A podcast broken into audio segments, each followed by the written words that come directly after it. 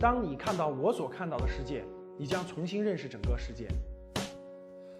Oh, Father, I never wanted anything from you but time. Is it too late now? Is the mountain too much for us to climb? 学阶段是什么？我把这个讲完，各位啊，我再告诉你从哪儿去学。投资的中学阶段是什么？投资的中学阶段是房产。我问你们，你们觉得未来房地产还有没有机会了？房地产其实一样有，不是没有啊，只是不像过去一样随便买个破房子都能升值了，啊，一样有，哪有？哪有？五分钟我就说完了，我今天给你们点干货中的干货，好不好？各位听好了，房房地产最重要的指标是什么？各位，房地产最重要的指标是什么？房地产最重要的指标是人气儿，是人气。因为再好的房子盖的再好，如果没有人，就人不聚集的话，它一分钱都不值。只有人气聚集，房地产才有价值。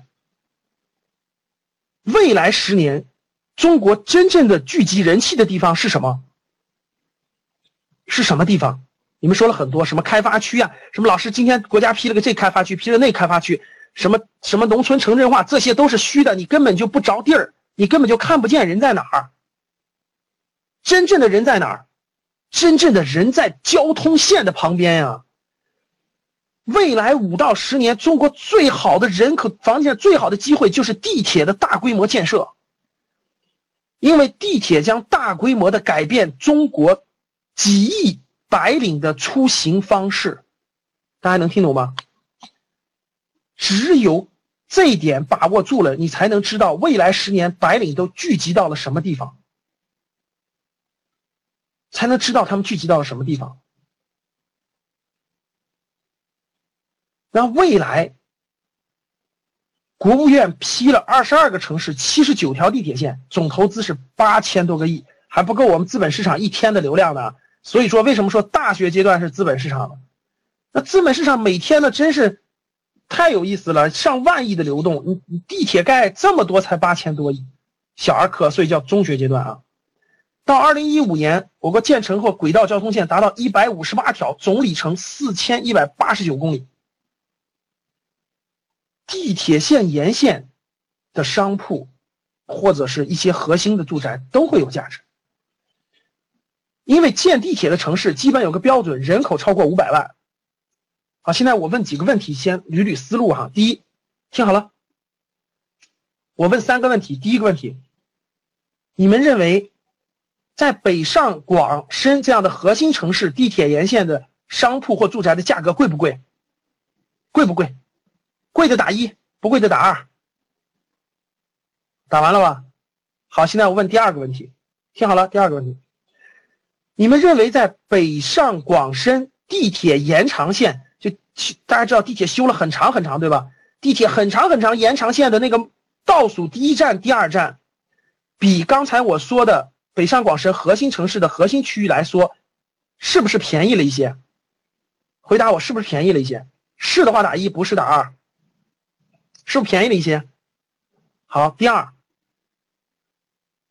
中国有二十二个城市将修地铁，除了北上广深，是不是有很多城市？我再问，像武汉、成都、沈阳、西安、南京这些城市的核心区的商铺。比北上广是不是要便宜一些？是的，打一。又便宜了一点了哈。再说一点，像这些核心城市是不是也要修很多地铁线的？他们地铁线的末端的倒数第一站、第二站的价格是不是又便宜了一点？能听懂吗？是不是便宜了四轮了？再说第三点，你发现没发现？同样是一个面包房。同样是一个面包房，无论是上海的面包房还是重庆的面包房，你发现没发现它的价格是差不多的，人流也是差不多的，发现了吗？你们知道我想说什么了吗？再举个例子吧，那个地铁每天买早餐的人，每天买早餐的人，他这个，我问你，上海周边那个地铁线倒数第一站、第二站。他是不是每天也也那么多人买早餐？我举个例子，比如说那个地方每天有一万人流量，这一万人是不是也买早餐？是不是也是也是三块钱四块钱？你们发现没发现？去武汉去成都买一个早餐，其实也便宜不了五毛钱，但是同样那么多人在买，对不对？好了，机会到底有没有？那我让你们看几幅图吧，好不好？你们都不做功课，只能我做功课了，只能我做功课了。你们为啥？你们为啥不知道机会在哪？因为你们从来都不动手，因为你从来都不愿意学习。那我今天就告诉你，我下了多少功夫在研究这些事情啊！看好了，全国二十二个城市的地铁地铁二零二零年的规划图，我全下载了，让你看看好不好？北上广深咱就略过，咱连谈都不谈，好不？看好了，这是北京的，这是天津的，看啊，这是天津的。现在天津哪有修了这么多地铁线呀？远程沿线这都没修呢。我问你是修好了是机会还是没修是机会？回答我。老师，天津太大城市了，换小点行吗？好，上海的，这是上海二零二零年的地图。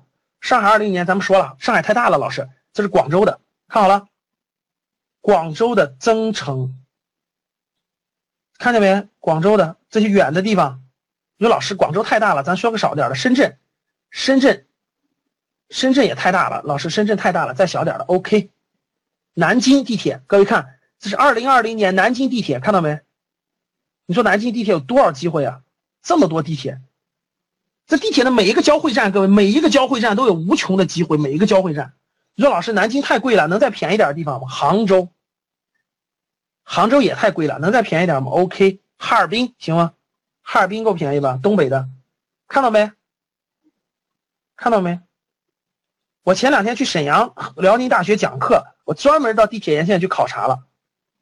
沈阳的地铁看，这是二零二零年的，我去的是这站，我去这站，它有个大学城站，有一条大学二号线在这儿，大学城站。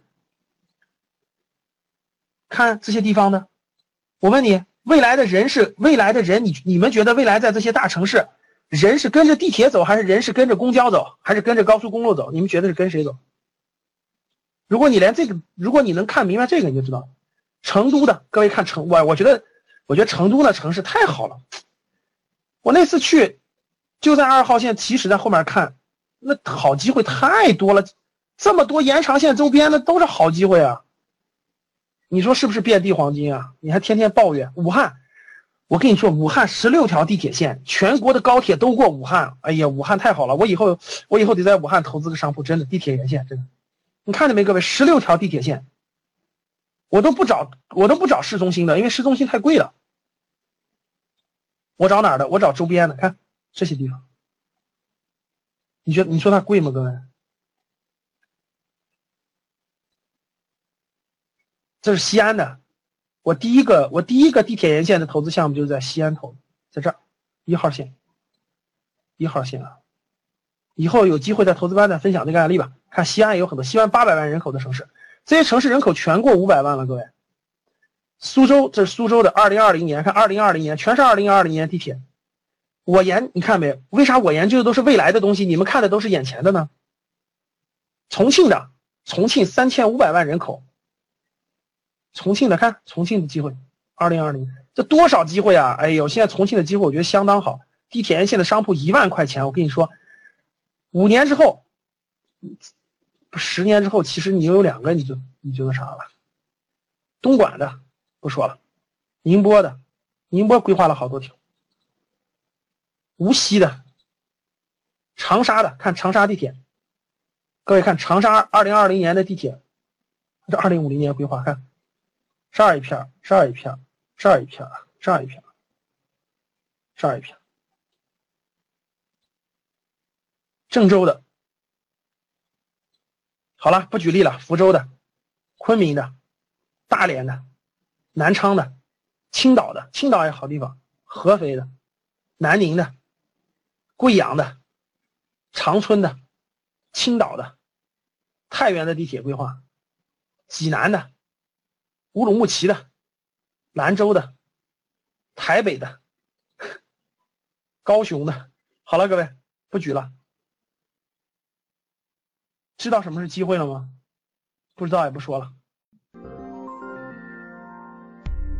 想要参加直播同赵老师互动，请加微信幺二二八三九五二九三，一起学习，共同进步。